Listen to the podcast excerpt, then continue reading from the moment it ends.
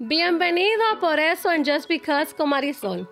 El episodio de hoy es con un invitado súper especial. Aparte de que es un hombre súper, súper profesional, íntegro, sobre todo es mi hermano que no lo sabía mucho, pero viene, viene a traer una información que muchos no sabíamos, que es de cómo tú convertirte de un inquilino a un dueño de casa. Estén pendientes.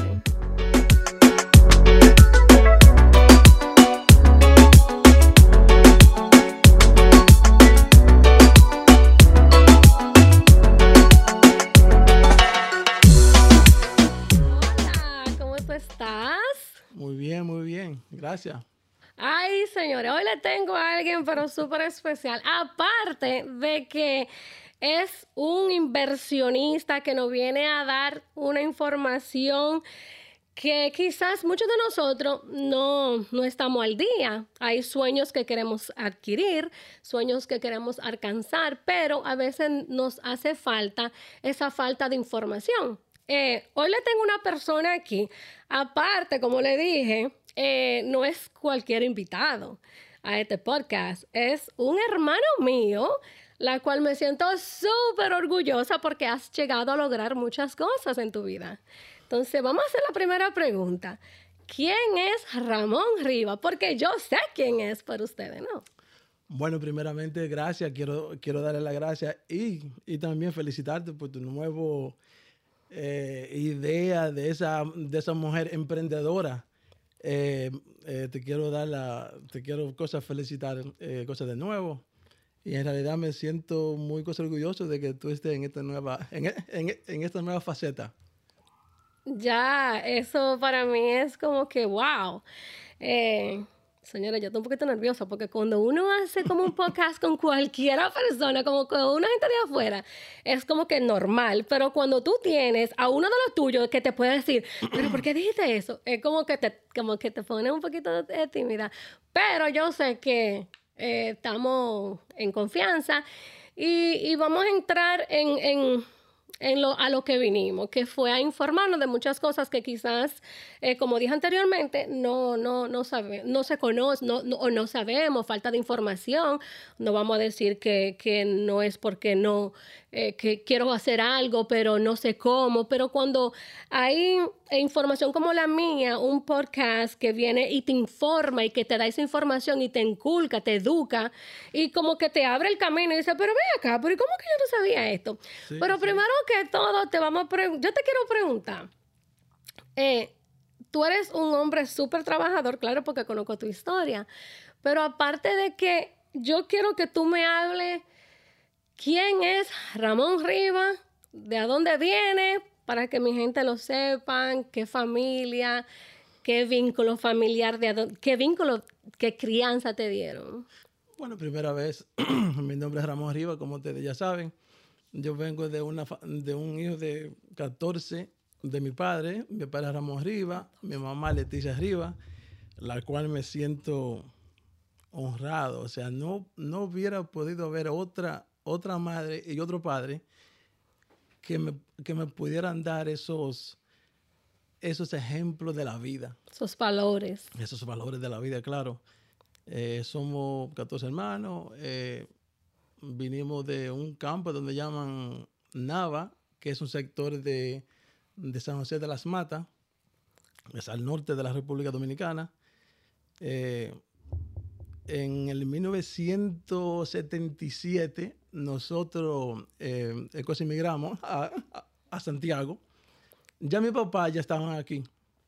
Entonces nos dejaron allá con, con mi tía y mi tío. Ahí duramos tres años. En el 1980 eh, eh, eh, nosotros ya no, hacen, no, hacen la visa y emigramos a los Estados Unidos. Y aquí estamos agosto 2 del 1980. Un verano.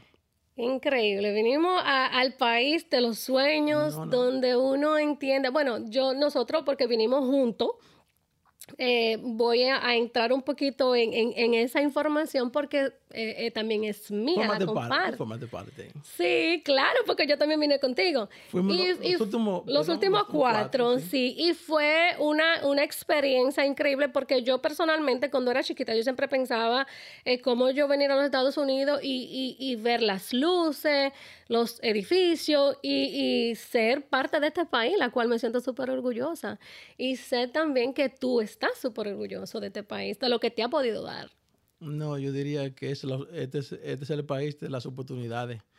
Cualquier ser humano que viva en cualquier país, su sueño es venir a los Estados Unidos, donde tú logras cosas que, que jamás en tu país podría, podría lograr.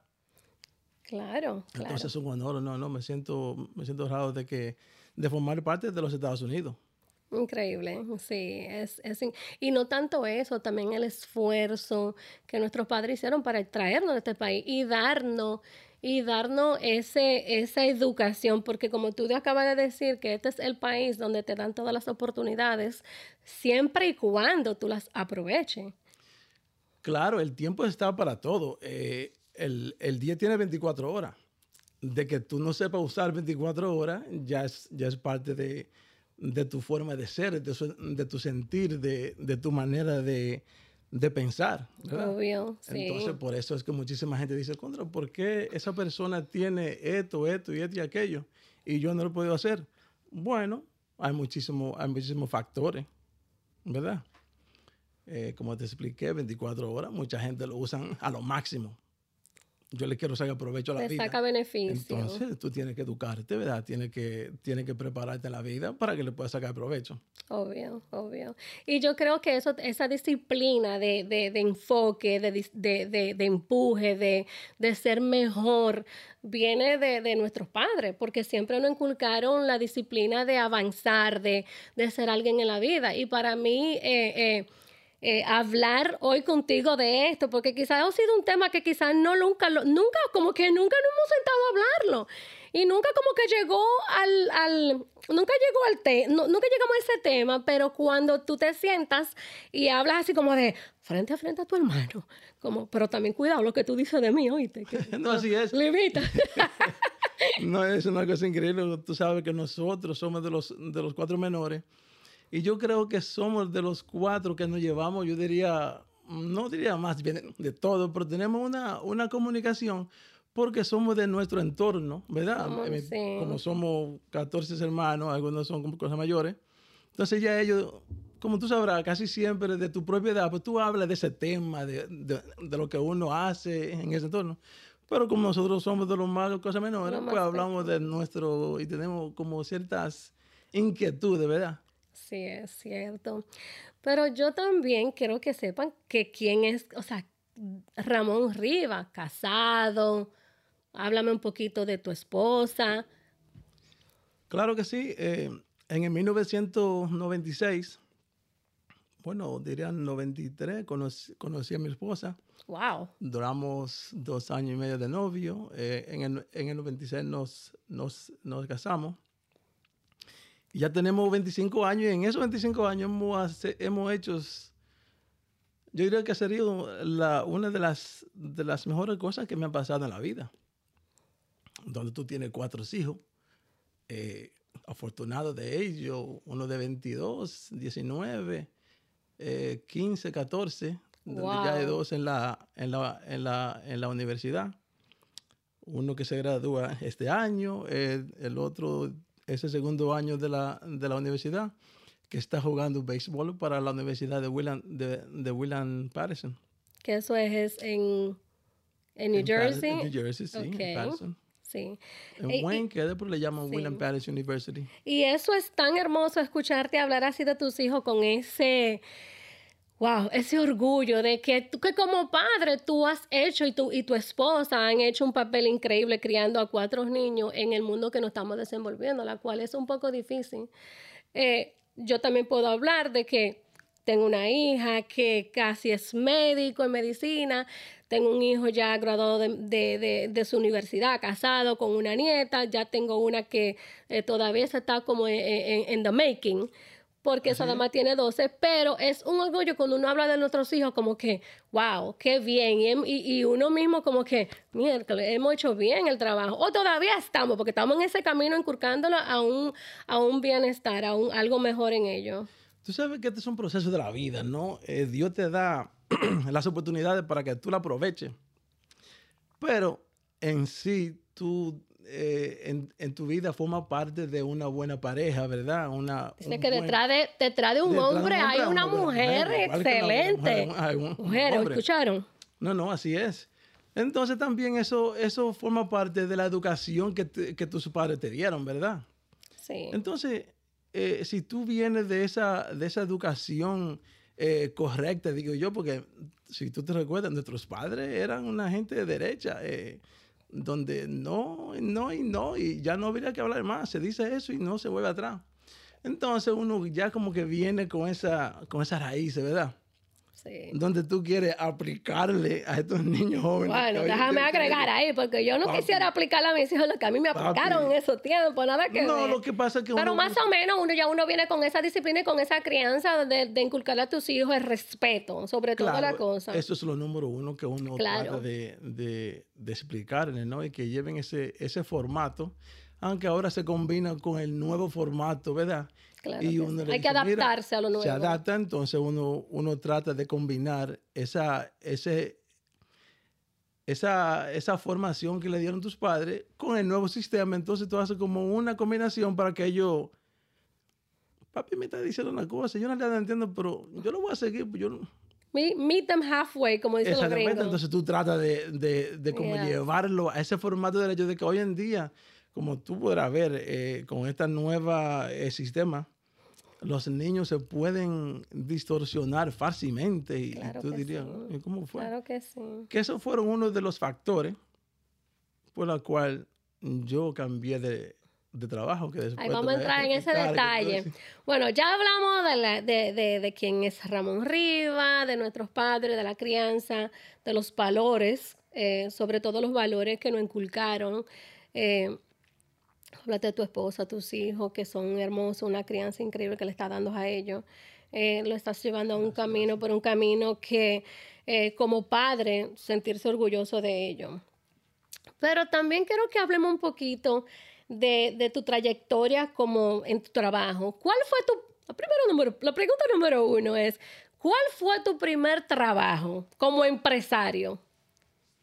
Bueno, si tú supieras que yo vengo de, de, una formación que es de trabajo, desde que nosotros vivíamos en el campo, era con Nuco, trabajábamos este, con Nuco, o sea, eh, trabajo de, finca, ¿no? De, donde tú, eh, allí se, se daba el gasto de que, de que del guineo a todo lo que tú comías diario, nosotros, o sea, papá producía eso. Allá lo que se compraba era el arroz, la, eh, la, la, sal, el aceite, cosas que, no, que tú no podías este, cultivar. Entonces, de ahí, cuando llegamos a Santiago, te dije en 1977, tenía 10, 9 años. Al frente de nosotros había una factoría donde ellos, donde ellos construían eh, pantalones. Era una fábrica de jeans. Y mi, mi cuñado mi hermano, mi compadre, trabajaba ahí. Y nos hicimos amigos afuera, no sé, y de una forma yo entré a, trabajar adentro. Pero recuerde, si tú no eres atre, tú no puedes trabajar allí porque tú no Obvio. y más también a esa edad. A esa edad, tú tenías que ser una gente que sepa, que tenga una, una, una cosa de profesión. Y yo lo que entré fue de aprendí de un sastre. O sea, de asistente. Un asistente. En este formato. Imagínate, a 10 años, 9 años, ¿qué, ¿qué, tú puedes ser? Entonces, en ese transcurso, yo aprendí lo que, lo que el, el hacía. yo digo, oh, de esa forma, yo soy un, niño como inquieto, ¿no? Como buscar la forma, por qué y dónde, y cómo, la, cómo la, las cosas pasan y, y dónde es, pero explícame. Entonces yo miraba que Sartre y yo, pero dos costuras. Si ustedes pueden ver, el jean tiene dos costuras en un lado. Entonces yo, ellos hacían esa costura y yo me di cuenta que, que la forma de hacerlo era simple. Bueno, para mí diría yo, pero pues, a lo mejor otra persona, ¿verdad? Y simplemente, tú, tú más tenías nueve años. Cuando yo veo que ellos me dicen lo que tengo que hacer, al lado mío hay otro sastre como que necesita ayuda. Digo yo, por casualidad, ¿tú quieres que te ayude? Porque ya yo, yo voy, yo voy y hago lo que yo hago con él, ¿verdad? Ya yo termino, él, tiene que terminar un, pantalón, yo lo arreglo, lo doblo, hago lo, que tenía, lo que tenía que hacer. Y yo sentía que tenía tiempo libre en el medio de que terminara y yo esperando. Como allá, tú sabes que una, que una fábrica son cientos y miles de gente trabajando, entonces tú... Sí. Y le decía, oye, ¿tú quieres que yo te ayude a hacer eso? o sea, ¿tú quieres que yo sea también aprendiz tuyo? Y decía, claro, pues si tú quieres, ayúdame. Bueno, era tico, ya tenía dos trabajadores, ya yo estaba trabajando para dos gente. En ese entonces, lo que te daban, lo que un, lo que un sastre ganaba, eran 16 pesos en ese entonces, semanal. Oh my God. Un sastre bueno, eh, 19, qué sé yo. No, yo no creo que, que, nadie, que nadie pasaba de 22 pesos ya.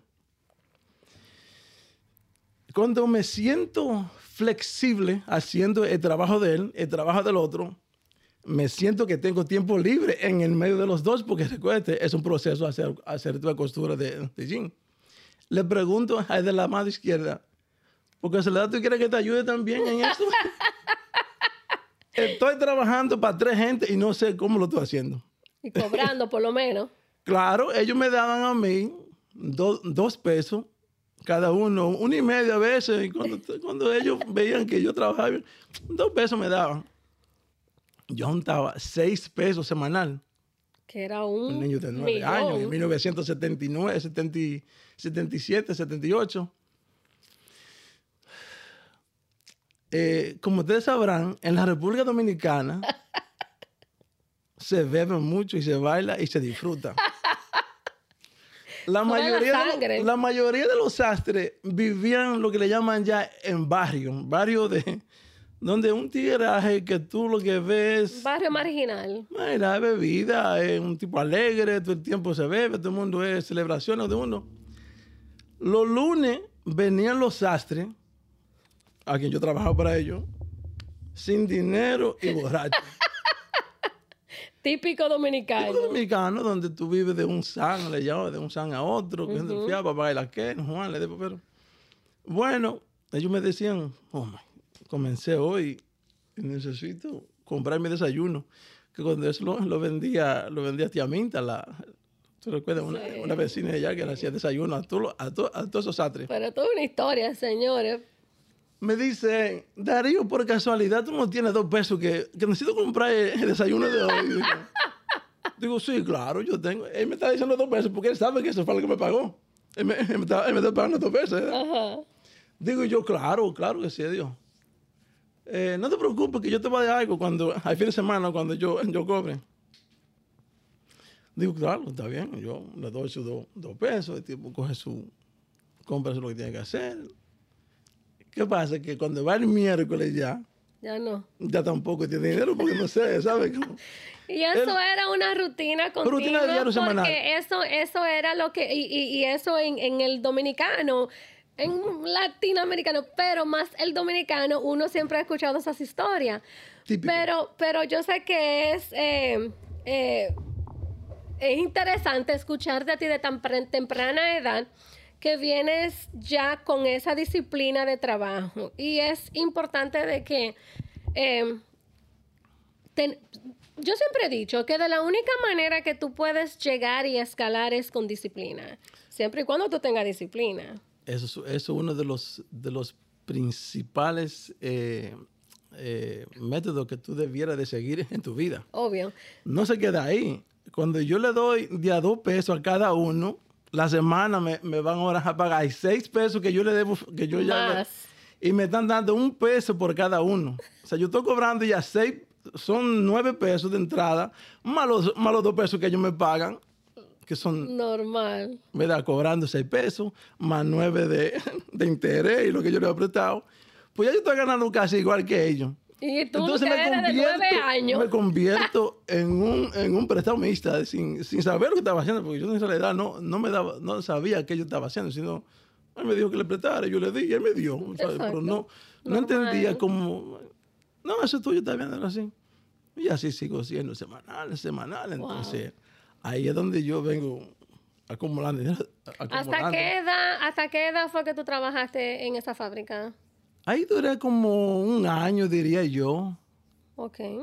Después pasa que, que en el segundo piso era donde se hacía, se arreglaban lo- los pantalones para mandarlo a, toda esa, a todas esas tiendas, A Entonces, distribuir. Entonces, para, para tú mandar toda esa ropa, tú tenías que pasar por, un, por un control de calidad, ¿verdad? Lo que le llaman quality, quality control. of course. Entonces, ahí es donde me, me llevan para arriba, mía, a trabajar.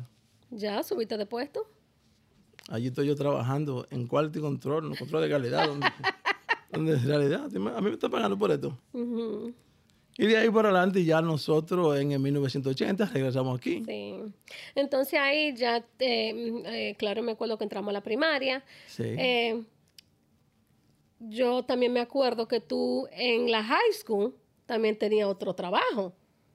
Que eso también me trajo mucho la atención. Ah, eso, vamos a ser un poquito breve con eso, porque quiero Sí. entrar en detalle a lo que de Sí, sí. verdad eh, eh, vamos a hablar hoy. Pero háblame un poquito de esa, de esa, de esa experiencia también. Ese negocio surgió porque mi hermano mayor, uno de ellos, Ángel, y después, y después Joselito compraron, compraron bodega. Yo me pongo a, a trabajar con ellos, a ayudarle por la tarde después que voy de la escuela. Ahí conozco un señor cubano que se llama Luis. Un, óyeme, le agradezco toda mi vida. Él, él era el que vendía los dulces, los candy, los sneakers, los Kika, M&M, todo lo que lo, todo lo que la bodega vendía. El Él cubano, suplía. Él suplía. Ujú. Entonces ahí yo entro a la high school. En la high school yo conozco un- un amigo mío que vende candy en la escuela. Y a mí me, y a mí me como que, ven acá, vende candy. Y eso se puede hacer aquí. No, eso no es se puede, ilegal. es ilegal, no se puede hacer candy. Contrabando. Entonces yo hablo con el cubano, digo yo, óigame, Luis, ¿usted cree que sería posible de que usted me, me podía suplir lo que es para yo llevarlo a la escuela? Yo, claro, sí, tú, sabes, como ya yo, ya yo, ya, ya yo trabajaba para cosas el hermano mío. Y mi hermano... siempre venía recomendado. Recomendado. Me dice, claro, Darío, lo que tú quieras. ¿Qué tú quieres llevar? No, deme tres cajitas de sneaker, M&M y Kika para yo comenzar con eso, ven yo llenaba mi bulto de libros, ¿sabes? Que tú andabas con libros. En la high school te dan libros que yo no sé. ¿Por qué tan, tanto libros? Anyway, yo agarro mi libro, lo llevo de mano afuera y la funda donde yo llevo el libro es donde yo llevo mi candy. El Ahí estoy yo, ahí estoy yo vendiendo candy en la high school. Si te digo que yo, yo ganaba 125 dólares semanal vendiendo candy en la escuela. Mientras estudiaba, yo no me preguntaba después, ¿pero en qué yo estaba pensando? ¿Cómo fue? Es que esa energía desde niño. no, lo que pasa es que ya tú vienes con eso. Esa inquietud de que, que, que ciertas personas eh, le llegan y tú como que tú aprovechas, ¿no? O sea. Como que te surge, ¿no? A veces la- las cosas te llegan y tú ni cuenta te das de lo que Y también dio obra. Dio obra. Bueno, recuerde que venimos de una familia creyente de Dios. O sea, mamá, de- desde que yo tengo uso de razón, era, este- esta cosa mamá daba catecismo todos los días, ya, o sea, semanal, me recuerdo. y nosotros venimos ya de esa creencia de que tú crees en Dios y todo es positivo. Y, Claro. y es una bendición, señores. Tienen que creer en Dios porque existe algo grande allá arriba. Sí. Bueno, y eso es una historia súper interesante. Entonces ya yo sé que ya tú creces, te hace de un hombre de bien y hace y va y compra, invierte en otros negocios. Porque tú nunca fuiste empleado de nadie. No, no, en realidad trabajé creo que en nueve meses, eh, fue otra historia, que, que cuando yo estoy en la, en la, en la high school, eh, tú sabes que en Wayne Tech, en Wayne, tú coges un shop el último Sí. año, si tú eres sobresaliente, Y te quieres ejercer en, en esa carrera. en esa carrera ellos te dan la oportunidad de que tú puedas ir a, a trabajar. El último año, si tú quieres trabajar Lo fuera. que le llaman co-op. un co-op donde, donde te dan crédito, como que ya eso es parte de, de la cosa. Y desafortunadamente, o afortunadamente, yo fui uno de esos. Y el, el último año eh, dicen que están buscando muchachos para que fuera a trabajar en cierta, en cierta com- eh, com- compañía. Y ahí el profesor elige los, lo que él piensa que están capacitados para ir a trabajar para una, para una, Sí. para una compañía esa. Ahí es donde yo me pongo a... Yo estudié printing, o sea, eh, lo que le llaman Imprenta. imprenta. Me llevan, yo soy de lo que salió, de lo que sabía manejar la, la press machine. ¿eh? Es una máquina de dos colores, tres colores, cuatro colores para hacer todo eso, business card y, y eh, pampletes que se andan por la calle. Eh, me voy a trabajar para allá mientras, eh, mientras, mientras estudio. Ahí conozco una persona que nosotros le hacemos trabajo de, de computadora. Yo siempre quería como, como trabajar en algo, estudiar y después volver a trabajar en eso y como seguir cadena, ¿no? Entonces yo tenía la inquietud en ese tiempo, eh, las computadoras estaban, estaban comenzando, ¿no?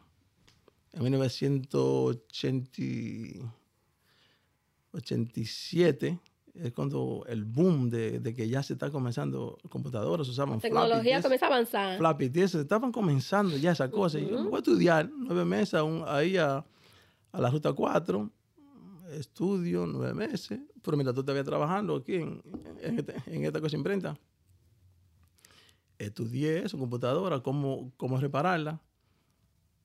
Un, un cliente que nosotros teníamos en la imprenta, yo lo veo y me dice, yo me pongo, ¿qué tú haces? ¿Qué tú Oh, no, yo soy, yo soy gerente de una compañía de, de, de computadoras donde nosotros arreglamos desde un floppy disk hasta, hasta los, los monitores, todo. Allí, allí hace todo. Wow. Digo, digo yo, tú sabes que yo estoy estudiando eso y ya me gradúo la próxima semana y yo estaba pensando si tú crees que... Eh, toma mi tarjeta, ve el lunes y ya habla, ve, allá y pregunta por mí. bueno, estudio, ya esta cosa terminamos. En la imprenta hay un muchacho que se va en la próxima semana y me estaban entrenando a mí para que yo trabajara, para que yo cogiera ese turno. Pues yo, yo, yo acabo de, de terminar la high school. Ya. Todavía no estoy. Y me dice él que, que él quería que yo fuera el próximo, el próximo pressman, el número uno de la, de la compañía. Digo yo, entre mí, si tú supieras que el lunes me voy aquí. Ya tú tenías un trabajo no ya decir esperando. estos- muchachos me han, se han tratado tan bien conmigo que yo no Claro, podía hacer dejar eso. las puertas abiertas. Yo voy y hablo con Luis Hurdy, se llama, los, los, dos, los, dos, los dos dueños. Le digo, mira, yo tengo, estudié esto, me gustaría que comenzara haciendo esto y aquello, ¿sabes? No es que no, es que no te, quiero, no te quiero cosa agradecer, pero como que quisiera cambiar el sistema, ¿sabes? Quiero, quiero, quiero mejorar. Diferentes horizontes. Inquietudes, inquietudes que tú siempre manejas. Sí. Pero me voy a trabajar ocho horas con ellos, pero te voy a seguir trabajando cuatro horas hasta que tú busques la persona correcta. Ok. Estoy aprendiendo lo que, lo que en realidad quería hacer, pero a mí me está pagando 15 pesos a la hora en ese entonces. Wow. Pero mira cómo son las cosas. Yo ganaba 15 dólares, pero me fui a ganar 11, comenzando algo nuevo que yo, que yo no sabía. Pero un, una, en el transcurso de la vida tú aprendes cosas. A veces no es lo que te van a pagar. Tú tienes que llevarte de lo que tú puedes aprender de ahí. Muy bueno eso. Y eso es, un, eso es muy interesante de que lo diga porque eh, lamentablemente, o lo voy a decir lamentablemente, en el país que no estamos desarrollando, donde nosotros estamos, que es los Estados Unidos, estamos viviendo a prisa. A prisa. Entonces llega una cosa, entra en otra, pero no llegas a disfrutarlo. Entonces, siempre y cuando tú dejaste lo que estaba haciendo, ganando más dinero, pero entraste en otra cosa para aprender una nueva función, ganando menos, pero ya estaba adquiriendo otras experiencias Es que te abrían varios caminos. Y voy a aclarar algo, aún siendo mi hermano, yo no conocía esta historia, que para mí es algo nuevo. Pero viene y te casa, te deja, ya tiene tu... tu Bueno, tu- no, no, ahí entonces eh, recuerda que de- en, ese, en ese año mi hermano Joselito Mayor compra un liquor store, Ok. le está Es yendo que son tantos hermanos. Sí, no, le está yendo bien con ese negocio. eh, me pide que le trabaje por la noche, cuatro horas, para, como ellos trabajan, son 13 horas, Sí. ven, trabájame cuatro mientras así yo me voy para la para casa, así yo puedo eh, descansar. Y bueno, como hermano al fin, claro, yo lo voy a ayudar. Obvio. Dejo el part-time de la noche, sigo trabajando computadora y trabajo por la noche con él para ayudarle. Pero si tú, te- como tú sabrás, esos negocios son demasiado estresantes. Tú estás lidiando con gente diario, personas de diferentes... Eh, Imagínate, todo el mundo borracho el día- el día entero. Entonces tú estás lidiando con gente de todas categorías donde te tratan bien un día, el otro día tienen que pelear con uno y ya tú sabes, te pasan. Le da un pequeño de infarto a, a- a mi hermano, si tú te recuerdas que le dio ese infarto, al, corazón. Y ahí es cuando él me pide que a mí que deje el trabajo del día para que yo le corra su negocio. Ok, porque ya cayó enfermo. eh, él se sentía que le podría dar algo, algo peor y no claro, el estrés de trabajo, las horas, no descanso. Bueno, yo tomo su decisión como, como hermano mayor, que siempre ha sido como un segundo padre, como este más mayor de, los- de los gozadores, pues uno tiene ese, ese respeto, ¿no? Y hago eso, me pongo, me pongo a trabajar con él, eh, un trabajador. Pero eso duró como unos seis meses, un año, creo yo que fue. Eh, des- después ellos decidieron vender y yo digo, pues yo tengo también como mis propias eh, eh, inquietudes. Entonces ahí yo empiezo a buscar mi negocio para mí también. De para eso me voy para Newark a comprar un negocio. ¿Qué? No sé, lo que sea. Lo primero que vi fue una bodega. Ok, compramos esa bodega. Entramos ahí. Me recuerdo que era una bodeguita que nosotros vendíamos como 600 dólares diarios. que no Tomá- es nada. Tomás, el negro, Ramón y yo, una bodega para tres, donde con trabajo daba para, Para pagar la renta. te digo que estamos, era en la olla casi. digo yo, yo pensando diario, digo yo, Señor, tiene que haber algo diferente que tú me puedas iluminar a donde yo salga con nuevas ideas y que me y yo pueda seguir progresando porque me siento que aquí no no, No, hay donde crecer. Como ustedes sabrán, nosotros le llamamos Chicha Marisol, es mi hermana. Es un, o sea, un, un nombre de nosotros. Eso no O sea, yo soy ahora. Chichi. Sí, ese Chicha. Es algo nuevo para ustedes, algo. Entonces, salgo a comprar un negocio sin dinero, porque la bodeguita no nos está dando. Es un trabajo, estamos viviendo. Yo, ¿qué dinero? Increíble. Bueno, comienzo a buscar negocio, por casualidad de la vida, voy a un liquor store que un judío estaba loco por salir, tenía ya muchísimos años trabajando. Yo voy y le pregunto que si quiere vender su negocio. Me dice, sí, claro, ¿cómo no? "Mm, qué bien. Yo compraba un negocio, pero sin dinero. El hombre me dice que sí, hacemos un trato, una situación, que yo voy a entrar como manager Ok, como da- empleado. me da la, me da la oportunidad que yo entro como manager a un liquor store.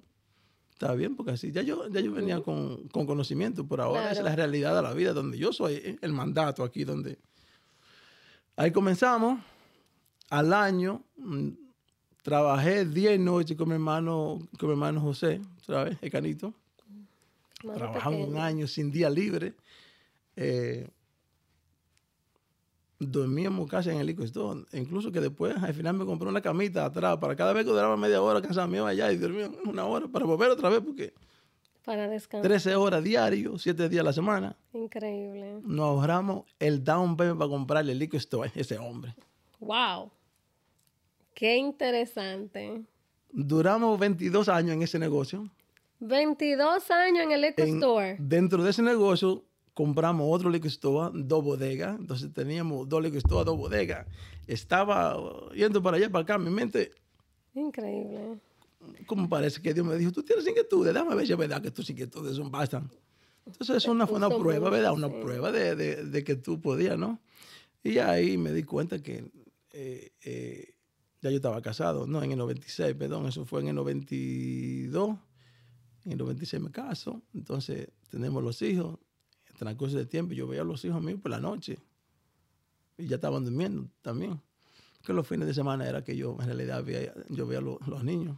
O sea, que tu esposa en realidad estaba criando a tus Mi hijos esposa fue la que crió los hijos. Yo te, yo te puedo decir que mi esposa fue la que, lo, la que lo crió. Yo llegaba a la casa, llevaba lo que había que llevar, esto para aquello, aquello, ok, pero tú te encargas de, de cosas de todo. Claro que eso es una buena ayuda porque me dio el tiempo, ¿verdad? Para yo poder sustituir. Claro, claro. Y eso es una historia de, de, de en- en emprendimiento, de, de, de grandeza, de, de alguien que le pidió a Dios que la bodeguita que había comprado donde no podía dar el más porque no tenía, o sea, la bodega no tenía dónde crecer porque quizás... No era. Y si te, quizás tú entendiste que fue una mala inversión esa bodega. Bueno, eh, no es realidad. eh, ella, ella cuadraba, pero no para los No tres. para los tres, claro. Fue, Pero, fue un buen inicio de conocimiento también. y también como empresario, Empresario. Pues, independientemente. que, que no todos los negocios son fructíferos, como dicen. No, sí, se pasa. Eh, pero ahí viene, cómprate el lico, dura 20 años, tu esposa prácticamente está criando a tus hijos solo, que nada más lo ve en los fines de semana y quizá los fines de semana lo ve un rato y te tiene que regresar otra vez al liquor store. Claro, ellos, ellos están jugando pelota. Yo iba a los juegos mm, maybe una vez a la semana. Eh, práctica, casi nunca iban. no. Muchos de ellos decían, where's your father? ¿Dónde está tu padre? Por ahí viene. Papi nunca llegaba. No, no, yo estaba siempre trabajando, Wow. tratando de sustituir la... la Siente, siente, y te voy a hacer esta pregunta como padre, eh, ¿siente que en algún momento le fallaste? Claro que sí. Adiós. Tú sabes que, que, que cada... Yo ahora como hijo, ¿verdad? Hijo, padre, que, yo tuve mi padre, y tú sientes que cuando tú tienes tu padre al lado tuyo, tú te sientes con esa seguridad de ti mismo, Protección. esa protección de, de padre. Y me imagino que lo- los más mayores no tuvieron esa protección de padre porque nunca tuve el, el tiempo necesario que debí de dedicarle a mis hijos.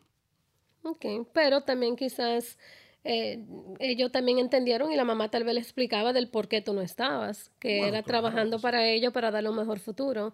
Y quizás en ese momento ellos no lo iban a entender, pero yo me imagino que ahora ya después de grande, eh, lo ma- los mayores entienden de que el por qué tú no estabas cuando ellos de verdad querían que tú estuvieras. No, claro, eso, eso es parte de la vida. Y me me imagino que, que cosa Mercedes le explicaba a diario. Mira, lo que pasa es que eh, para nosotros vivir en esta forma, tener- uno tiene que trabajar. Para tener el estilo de vida que tienen, claro, es un y- esfuerzo. Y esa era una de, los, de, los, de las cosas mías también. Yo quería darle una buena educación a mis hijos, pero a la, a la misma vez quería que, que uno de los padres estuviera ahí con ellos. Porque si tú te puedes dar cuenta, uno de los factores de este país, de que haya tendencia a que tus hijos tomen la mano izquierda y hagan las cosas que tú no quieres que hagan, Ujú. que a lo mejor para ellos es bien, pero tú sabes, tú como padre quieres lo mejor para, para tus hijos, es que la escuela, ¿verdad? Tú estudias de 8 a, A dos y media. a 2 y media, 3. Los padres, la mayoría de padres trabajan de 8 a 5 y 6. Entonces, ¿qué pasa en ese medio de 2 y media a 6 que tu Ese padre llega a la de casa? tiempo. Ese sí. lazo de tiempo es el tiempo preciso para que cualquier niño que no tenga una educación eh, concreta, diría yo, y con una, con una, una formación de padre derecho, se lo pueden desviar fácilmente. Entonces yo pensé siempre en eso. Sí, y Digo, tiene, y tiene, y tienes un factor muy importante en eso, porque lamentablemente, como acaba de decir, en este país eh, hay un horario de, de cumplimiento, horario de trabajo que de 8 a 5 de la tarde o hasta las 6 de la tarde, la cual que cuando ya tú vienes llegando a la casa, ya no existe el momento para tú estar con tus hijos. Pero ahí entendemos ya que tú fuiste, que trabajaste, que tuviste 20 años en este liquor store. ¿Cuándo decides salir de ahí y dedicarle tiempo a tus hijos y a tu familia? Pasó algo con, lo- con, los, con los más mayores. Ellos eh, me pedían como que, papi, hay un juego el tal día, que esto y aquello, la práctica. esto". Me di cuenta, ¿verdad? Que, que en este mundo todo no es trabajo. Eh, Yo me, yo me, ahí me, me, me di cuenta que, que estaba perdiendo el formato de familia, ¿verdad? La familia necesita ese, ese amor de padre y madre la mayoría del tiempo posible. Ahí me decido que si sigo así, puede ser que tenga una familia, familia, pero no una familia integral, donde compartimos, donde tú, donde, donde tú eres el amigo de tu hijo, donde, donde tú eres el, el- la persona que ellos van a llamar, la primera cosa que pasa, papi, esto y lo otro. No, porque tú no tienes tiempo para papi, para ellos. Entonces eso como, como, como que me llegó. Y también me estaba sucediendo que yo tenía demasiadas cosas en mi mente. don- cuatro negocios a la vez. No en la mente, en tus manos. Tú tenías que trabajar por diferentes eh, eh, áreas de trabajo. Sí, sí, tenía, estaba haciendo demasiadas cosas a la vez y me estaba sintiendo un poquitico estresado ya. Me sentía como que la mente no me estaba funcionando bien, eh, el cuerpo me estaba ya pidiendo Ya, el como que... cuerpo se estaba, te ¿Tú estaba diciendo, "Da- date, Sí, date sí, quieto date ahí. cuenta, ya, como que me estaba sucediendo algo mentalmente y físicamente. Ahí es cuando me doy cuenta y dijo, no, el dinero es bueno tenerlo. Todo el mundo vivimos de esto y eso es lo que todo el mundo quisiera tener. Pero la salud y, el, y, ese, y ese amor familiar de, de niño y padre y esposa, si sigue así, lo vas a, a perder todo. Entonces decidí bajar las notas, como dicen, y dedicarle tiempo a la familia, que eso es lo más importante de cualquier, de cualquier persona humana. La familia es lo número uno. ¿Y qué pasa? Entonces ahí tú decides vender el liquor store. Ahí decido vender la- las bodegas, que es más fácil. El liquor store es un proceso, eh, requieren demasiado papeleo que lo- los compradores tengan, tienen que tener cierto reglamento que sí. Entonces empiezo a vender de las bodegas y, y- y los liquor store empiezo a vender hasta que ya vendí todo. Pero ya yo estaba haciendo, oye, es que ya yo estaba eh, entrenándome y cogiendo, y, perdón, to- tomando eh, educación en los bienes raíces. Sea, que ya tú venías maquinando. Eh, es increíble porque entonces ahí tú vienes, liquor store, que bodega, que esto, que lo otro, pero estás estresado, necesito salir de ello, necesito dedicarle tiempo a mi familia, no, no, mis hijos están creciendo, no lo estoy viendo, pero viene maquinando ya otro No, trabajo. déjame darte un dato, ya yo, ya yo, ya yo, ya yo lo estaba haciendo. Lo que pasa es que no, no quiere decir tantas cosas juntas para Entonces ahí vamos a hablar, ah, entonces ahí vamos a entrar a un tema que de verdad, esto es lo que a mí de verdad me gusta. Vamos a entrar a un tema de bienes y raíces que es real estate. Cuando tú decides entrar y ser ya, porque ya, ya tú venías ya Sí, ya yo preparándote. casitas, ya yo había hecho unas cuantas casitas, ya yo estaba tomando, tomando clases de, de real estate, eh, cómo funciona la, la cosa, ¿no? Ahí es cuando me decidí que la educación, la salud, la familia. Digo yo, pero yo no puedo quedarme haciendo nada porque esto es demasiado tiempo libre para mí.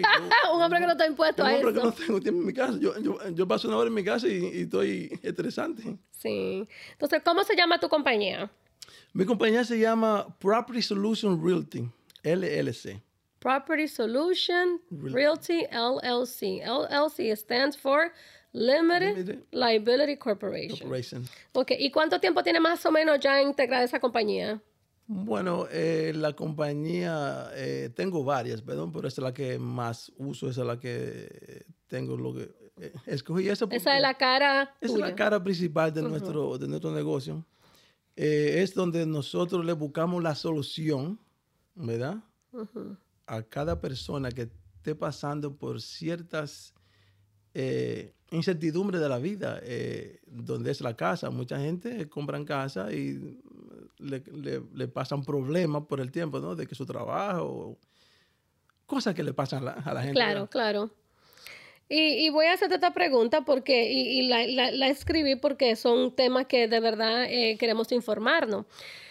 Vamos, y, y yo sé que tú tienes información porque ya vienes eh, eh, educándote en ese, en ese ambiente, en ese departamento.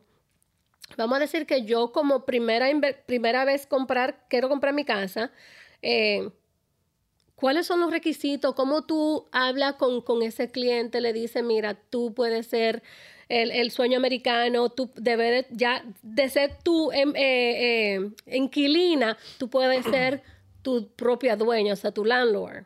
Voy a, voy a aclarar algo también. Me eduqué en eso, pero no tengo la licencia de, de Real estate. casa, Ok. que es muy diferente. Tú eres inversionista. Nosotros somos inversionistas donde ayudamos a las personas que están que le están pasando por problemas de de que le llaman foreclosure, que están que están que están pidiendo su casa, que están eh, cambiaron de cosa de trabajo, eh, tuvieron que hacer un cambio, qué sé yo. Entonces llegan hay situaciones donde la gente se sienten eh, agobiado. agobiado. A lo, mejor, a lo mejor a alguien le vendió un sueño. Que, es Que sueño suele pasar mucho. mm, mucha. Es un, yo diría que un 70% fácilmente de la, de, de la persona que compraron casa le venden un sueño donde no le educan y le enseñan el formato, cómo es el proceso de una casa. ¿Y cómo es ese formato? ¿Cómo tú le dices a esa persona que está pasando por todos los problemas financieros, que no puede mantener su casa, que vaya a un foreclosure? ¿Cómo tú entras y hablas con ese, con ese señor o esa señora? ¿O, tú le llamarías cliente? Yo le llamo, se podría llamarle cliente, pero yo, lo, yo le llamo, eh, tú sabes que en, en, este mundo, si tú no tienes amigos, amistades, tú no, tú puedes tener el mejor, el mejor negocio, pero si tú no le brindas una amistad, una, una ayuda, ¿no? A esa persona, hay un 99.9% de que ellos no van a hacer negocio contigo. Tienes que darle esa confianza. Tú tienes que, que, dedicarle tiempo a la persona. Uh -huh. Tú tienes que ser el amigo de la, de la persona que tú haces negocio. Pero tú le, ok, perfecto, eso es súper importante. Ok, eh, yo le voy a hacer esa pregunta. Imagínate, vamos, hay dos, dos cosas facetas, ¿verdad? Si una persona quisiera comprar su primera casa, lo primero que ellos piensan es, oh, yo, yo busco casa. O sea, empiezan una a buscar gente, casa una gente. gente que tenga licencia de vender, de vender casa, que le llaman, que, que le llaman realtor, ¿verdad? Uh -huh. eh, no es así. Lo primero que se hace es... En tu caso, en tu compañía, como tú, como nosotros tú primero eh, educamos la, la persona donde tiene que, que buscarse. Eh, nosotros le hacemos, primero tú tienes que, que estar garantizado de, cuán, de, de, cuánto tú puedes comprar una casa. O sea, te aprobamos primero, te aprobamos. Primero, el proceso es, tú tienes que tener un, un W2, ¿verdad? Eh, ok, déjame interrumpirte ahí porque yo personalmente estoy un poquito confundida. O sea, tú, eh, ese cliente está perdiendo su casa. Oh, bueno, sí, ya es otro porque, caso. porque ese otro, ya ese otro cliente. son dos- ok, son la dos pregunta que hay, porque entramos también en eso, pero la pregunta que yo hice es, ¿qué yo necesito para realizar mi sueño americano? Como que necesito para que yo llegue a ti, que tú me, yo pueda comprar una casa a Ok. un, a un, a- con mi crédito, tengo, ¿qué tiene que ver mi crédito? ¿Qué, qué dinero, qué depósito tengo que tener? Eh, o sea, mi trabajo, qué desempeño. Sí, lo primero es que te vamos a, a- a cualificar Obvio. para cuánto tú Un podrías banco. comprar en tu casa. Entonces, primero se busca eh, donde tú, tú- tú trabajas. Necesitas los cuatro base los últimos cuatro, los cuatro eh, cheques, o sea, el, Los comprobantes. el comprobante de cheque. Y el mínimo credit score, que es una cosa, el crédito mínimo para tú comprar una casa es 6, 640. 620 se podría trabajar dependiendo de tu crédito, cuánta tarjeta abierta tiene, cuánto, hay mucha gente que tiene dos carros, le, le firman a otra persona, le hacen... Error, Entonces, ¿verdad? uno, sí, sí, sí, eh, eso falta de la educación, de no verle... Falta de Entonces, conocimiento. De, de conocimiento, sí, yo diría conocimiento. eh, entonces ahí es donde nosotros eh, le hacemos un proceso. Mira, todo es por etapa. Primero te vamos a cualificar para cuánto tú puedes comprar tu casa. Ya.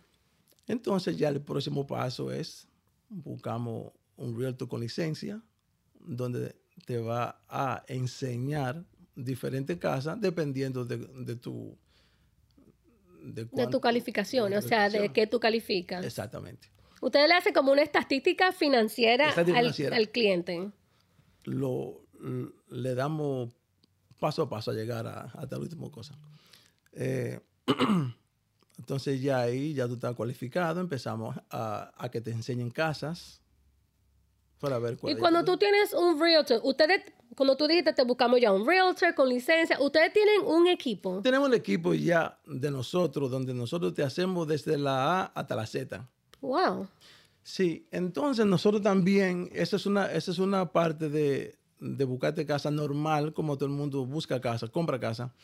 Pero nosotros entonces lo que hacemos es que tenemos casas ya O que nosotros hemos adquirido, la hemos ya comprado, eh, como te dije ahorita, hay gente que tienen ya problemas, que quieren salir de la Y de ahí la, casa. compañía tuya va y la compra en foreclosure. Entonces nosotros compramos en, en ya foreclosure. Ok. O una, una persona mayor que se decide mudarse para, para, la, para la Florida o quiere diferentes... pa- O sea, quiere ya... Se como- retiran. se retira, entonces muchos de ellos nos llaman, mira, tenemos una casa que quisiéramos salir de ella, ya no, ya no nos está usando, tenemos, es muy grande, no nos da uso nosotros.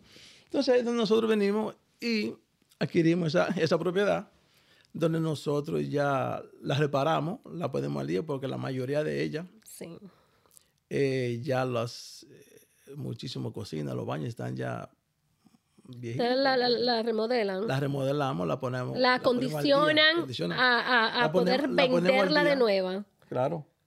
Entonces, cuando tú hablas de que tú tienes un equipo y tú preparas al cliente de la A a la Z, o sea, tú buscas el cliente, eh, o primero, como tú primero compras las casas en foreclosure, la arreglan y entonces la preparan ponemos- para revenderla. Exactamente. Lo que La le llaman, le ponen al usted la condiciona. Pero eso es lo que le llaman en inglés flip. Un flip es donde, donde tú compras la casa, la arreglas, eh, la, Y la revende. la, la revende.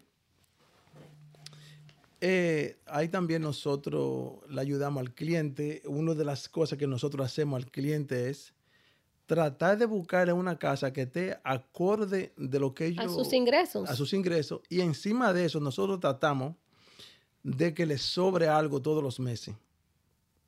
Que es uno de los, de los factores de muchísimo, eh, la diferencia de tú ir a un, a un realtor, a te venden una casa, porque lo que sueño. quieren es, lo que quieren es venderte casa, ¿verdad? Claro. Y sacar su comisión y gracias y seguimos. Donde nosotros es Tú, te, tú, tú formato, concientizas a tu cliente donde, mira, la casa, yo quiero una casa de 400 mil dólares, pero Sí. vamos a ser realistas, tú no tienes los ingresos, tú no, tú no calificas para ese mortgage. Exactamente. Entonces ahí es donde nosotros lo ayudamos y le, y le tratamos de, de explicar, eh, mira, eh, la mayoría de, de personas lo que quieren es comprar una casa, pero no se dan cuenta en el hito que se están entrando o, o después que vienen reconociendo que a lo mejor el rufo estaba, estaba mal o los baños no están estos. Entonces nosotros le vendemos una casa de garantía con 30 años, donde, donde ponemos un rufo nuevo, plomería nueva, electricidad nueva, baño nuevo, cocina nueva, baño. O sea, que tú garantizas tu trabajo. Nosotros garantizamos eh, ese, ese entonces, sí. Eh, y, la, y lo mejor de ahí es que nosotros buscamos la forma de que, la, de que el apartamento donde ellos vivan, si pagan serían la mitad de lo que, de lo que ellos pagarían en cualquier otro, otro cosa apartamento. Pero están viviendo en su propia su casa. propia casa. Ya, ya no son inquilinos, son Son dueños, dueños, y le está- propietarios. Y le, está, dando provalía, lo que le llaman equity, ¿no? Que todos los años un 10% de tu casa sube de valor. Entonces nosotros tratamos de que tú vivas, si no gratis, que sea un, un mínimo eh, pagarés al mensual de tú, porque los inquilinos de primer o segundo piso te van a, a pagar la renta o parte de la renta que tú, de ese mortgage que tú tienes por 30 años.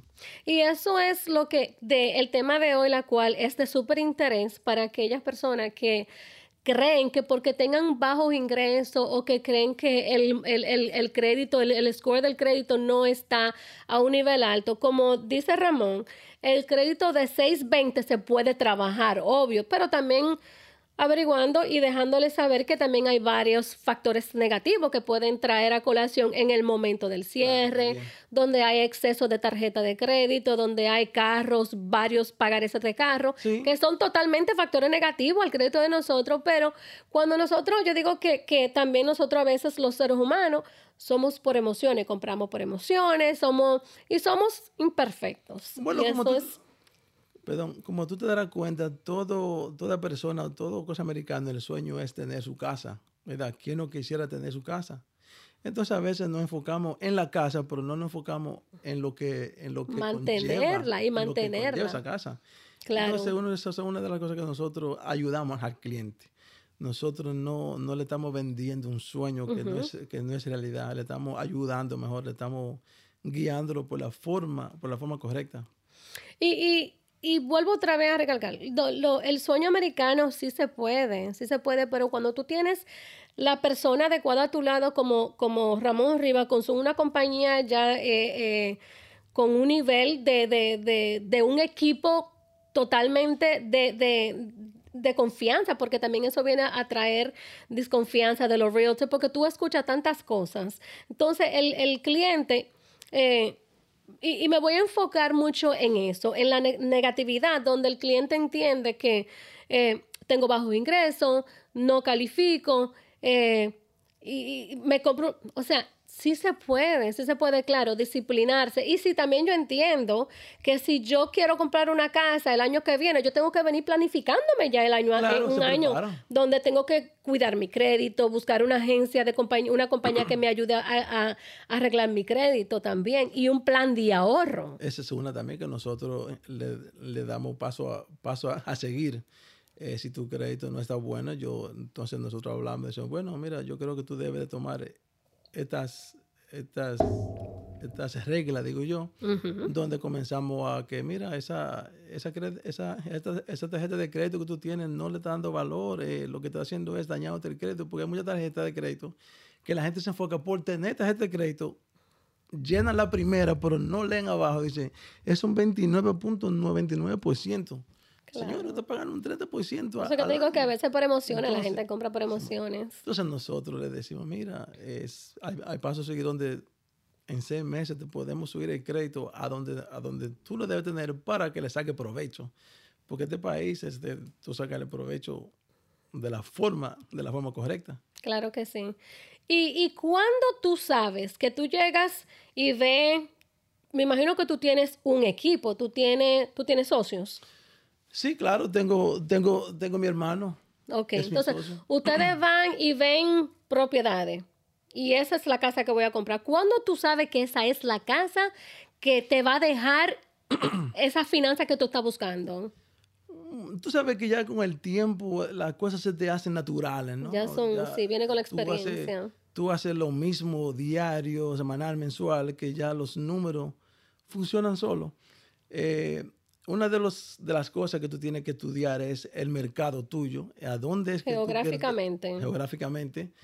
Eh, nosotros también usamos un sistema, tenemos un software que, que nos ayuda a, a, a los números. Entonces, como tú sabrás que los números no mienten, eh, ya cuando tú tienes conocimiento de cuánto se te vaya en una, en un arreglo de una casa, de dos pisos, dependiendo de si, si, es una casa de una familia, pues tú sabes que eso tiene un precio, ya tú sabes que es un baño, dos baños.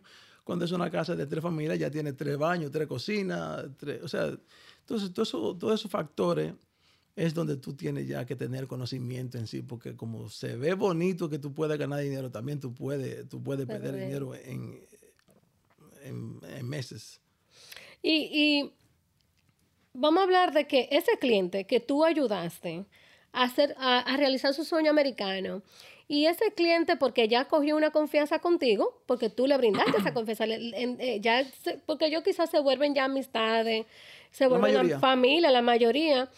Entonces ya ese cliente viene donde ti y te dice, Ramón, ya yo tengo con la casa cinco años, yo quisiera venderla para comprar otra y yo quiero seguir invirtiendo. Tú también vienes y, y entras y ya le, le, como, vamos a decir, como eh, psicólogo, eh, ayuda, eh, familia, amistad, lo, lo, lleva por el camino correcto.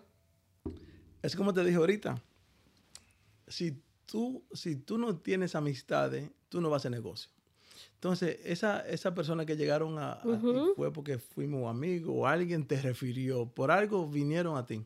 Entonces, ya, ya, ya, ya esas personas se convierten en tus amigos donde compartimos el dominó, que jugamos todos los fines de semana en la casa de, mi, de mis dos hermanos, que, que le conseguimos dos casas, y ellos viven en ella, eh, no pagan renta. Ya viven de, de, la... ellos, viven, ellos viven en esa casa, no pagan renta y encima les sobra dinero todos los meses. O sea, que la casa se paga sola. Se paga sola.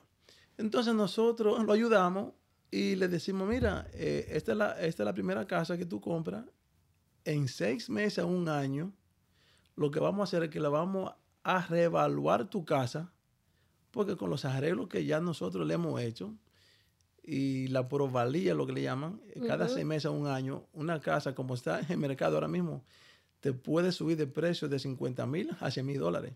Wow. Entonces ahí es donde nosotros venimos y le decimos, mira, recuerde que dentro de seis meses tenemos, tenemos que juntarnos para, para, para que reevaluemos tu casa, donde nosotros le enseñamos de esa probabilidad, le hacemos un, un segundo mortgage o se, se refinancia la casa.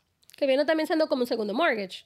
Eh, un solo mortgage, pero a veces cuando tú la, cuando tú la, la refinancias ya viene un, solo mortgage, ya, eso es un solo pago. Solamente con una tasa más alta y un pagaré de mortgage más alto. Claro, el pagaré de mortgage va a ser ahora más alto, pero recuerda que si tú tienes una casa que te está sobrando dinero, tú no, tú, tú no, tú no, tú no estás pagando renta, y si tú de tu propio, porque tú tienes que pagar renta obligado a donde tú vives. Lo que pasa es que es una renta que tú estás ahorrando todos los, meses tuyos.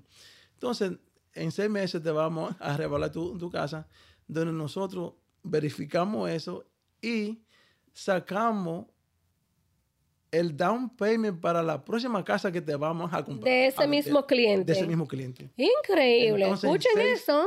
En seis meses a un año, tú puedes tener la segunda casa Wow. Donde ahora te están entrando dos rentas y te van a sobrar dinero.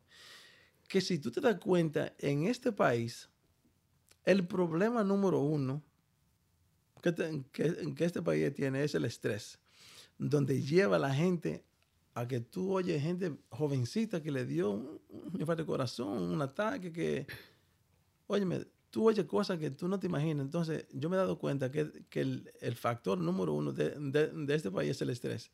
Entonces, yo digo, si yo puedo ayudar una persona al año, una, a quitarle el estrés y que, y que yo le pueda prolongar su vida. Wow. ¿Verdad? Claro. Cada meses, cada año, yo puedo hacer eso. Es una felicidad para mí. Wow. Esa es, la, ese, es lo que, esa es la, eh, lo que yo me La satisfacción. La satisfacción mía de que dije, ayudé a alguien y ese alguien. Y como tú puedes ver, los clientes de nosotros vienen por referencia, por su propio, el, el hermano, el primo fue el que le dijo, yo, yo vi que sí, su hermano. Sí. Ellos vienen entonces a Porque ya tú tienes una reputación. Y ahí es que entra mucho la, la eh, ¿por qué? Y, y esa es una de las preguntas que yo quiero hacer. ¿Por qué yo iría donde ti? Porque yo sé que hay varias compañías haciendo lo mismo que tú. Muy, ¿Por qué yo iría donde ti y no a donde Juanito Tavares? Bueno, eh, muy fácil. Eh, hay mucha gente eh, haciendo lo mismo que yo. Muchísimo. Donde todos tenemos un porqué, ¿verdad? Mucha gente lo que quiere es hacer dinero y ser millonario, ser rico. No, forma, no importa la forma como sea, cuestión de que yo tengo que llegar. Ok. Entonces nosotros ayudamos personas. Nosotros no hacemos, no, no tenemos esa, esa, ¿cómo te explico? Ese, esa, esa ambición. Esa ambición de ese dinero que tengo que hacer. Yo voy a vender la casa de este tipo, yo no quiero que, que, que, que me la quite. Yo voy a buscar la forma de cosas. Entonces nosotros hemos ayudado a personas. Una vez me llamó un cliente, no un cliente, yo no sabía quién, quién me llama. Eh, nosotros tenemos muchísimo, muchísimo banner por, por, la calle, por el internet, hacemos, hacemos mucho cosas, mercadeo. Eh, mercadeo. Sí. Y nos llama un cliente de que está pidiendo su casa, me explica el, el problema que tiene. Uh -huh. Yo voy allá y miro la casa y miro la, la persona y veo que tiene tres hijos, su esposo trabaja en en una, en una factoría que, que con trabajo le daba para, para ellos para ellos pues, mantener el carro, los niños, la escuela, la cosa.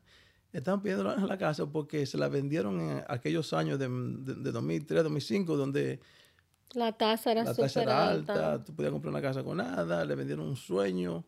Bueno, lo que cuestión fue que le subieron lo, el, el precio, el, el, el, el mortgage ellos no podían pagarlo, entonces estaba en una, en una, en una, en una situación. Pero el caso era que la casa no tenía valor para nosotros comprarla y hacerle... Refinanciar. No había o sea, esa ganancia para nosotros trabajar, para yo, para yo beneficiarme de él. Entonces lo que yo le dije, mire señora, yo, yo le voy a ayudar a usted. Yo no le voy a comprar su casa, pero le voy a buscar la forma de que usted se pueda quedar con, con la casa y usted pueda educar a sus su niños. Tú, tú veías la, la, necesidad y el, como, lo, como el estrés, ¿no? El problema que le estaba Claro. pasando, de que tenían que abandonar su casa, sus hijos en, en la escuela. ¿Dónde yo voy? Cuando tú, no, cuando tú debes de tu casa, tú debes moche, si tú tienes que, que, que cosa mudar, ¿con qué tú buscas otro apartamento donde Si no hay con qué pagar ni lo que donde yo ¿Verdad? estaba. Sí. entonces ahí fue donde yo llamé a mi equipo y le dije, mira, tengo esta situación, la casa, eh, vamos, vamos, vamos a ayudarla. Le buscamos la forma donde ella la pudo refinanciar. Eso, tú sabes que este país tiene muchísimo, muchísimo programa donde como ahorita con un 3.5% tú puedes comprar tu, tu primera casa para, para los primeros com- compradores con un down payment, ¿no? Entonces, habían, hay, hay programas donde yo busqué la forma y ayudé a esa señora donde ella se quedó con, con- con su casa. Y le, y le arreglamos el crédito, le buscamos la forma de que, bueno, los números que tengo fue que ella se quedó con su casa y yo no hice negocio con ella. O sea, yo, yo solamente... No le ganaste ayudé. nada. No, no, no. Pero no le ganaste nada, pero te llevaste algo contigo. Mi, mi mi satisfacción de que yo, de que yo ayudé a, otra, a, esa, a esa otra persona que le hacía falta. Pero déjame darte un dato. A los cuatro o seis meses me llama esa señora para atrás. Y digo, ¿y ahora qué problema tendrá esto? Dice ella, no, Darío, o sea, tú sabes que mi, que mi, que mi- que mi segundo nombre es Ramón Darío. O sea, Ok, Darío. sí. Me dice, Darío, tú sabes que un, un amigo de, la, de mi comadre, tres amigos, no sé dónde fue, eh, tiene un, un problemita donde ellos quieren vender su casa, no encuentran qué hacer y ahora se quieren mudar y no. Bueno, la cuestión fue que esa señora me trajo un cliente donde ellos querían cambiar de casa porque ya era muy grande, que yo la quería vender. Muy bien. La señora me trajo un cliente donde yo me gané el doble de lo que, de lo que yo me iba a ganar con ella. Ahí ¿Viste mismo, viste. Entonces, tú sabes, la- las cosas funcionan. Tú dices, ¿cómo? ¿Por qué? ¿Y cómo, y cómo que las cosas pasan? No. Sí, sí. Yo creo que tú tienes, aparte de que eres un hombre negociante, tienes en ti eh, que tú me imagino que sientes esa responsabilidad con la humanidad, donde tú servir y ayudar al prójimo, que más no es ganar dinero y ganar dinero. Y aparte, como acaba de decir, esa historia que contaste, que esa señora que ayudaste sin ningún beneficio, simplemente porque te nació del corazón, pero sí te trajo varios clientes. Y así llegan ellos. Y así, llegan por- ellos. por- pero eso llegan porque ya tú vienes con una reputación. Sí, sí. A veces cuando tú fuerzas tanto de la vida, no te, no te llegan, no te, no te llegan las cosas. Y la cosa, déjala que las cosas flujan. ¿Y como cuántas casas ustedes, la compañía tuya, compra al mes, la regla y la vende? Eh, ya estamos en un proceso de, de donde nosotros estamos comprando de 5 a 10 y quizás casi dependiendo de lo- los años. En o sea, dependiendo de la etapa de, lo- de los años. Hay, hay situaciones donde te llegan varias, donde tú tienes un buen, un buen rendimiento.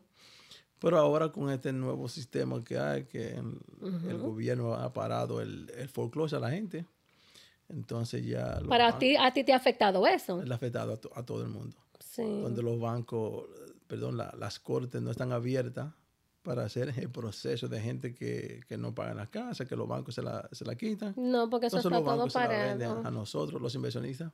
Mira qué bien. Entonces ya eso no ha parado, pero entonces uno busca la forma de cómo otra llegue, ¿no?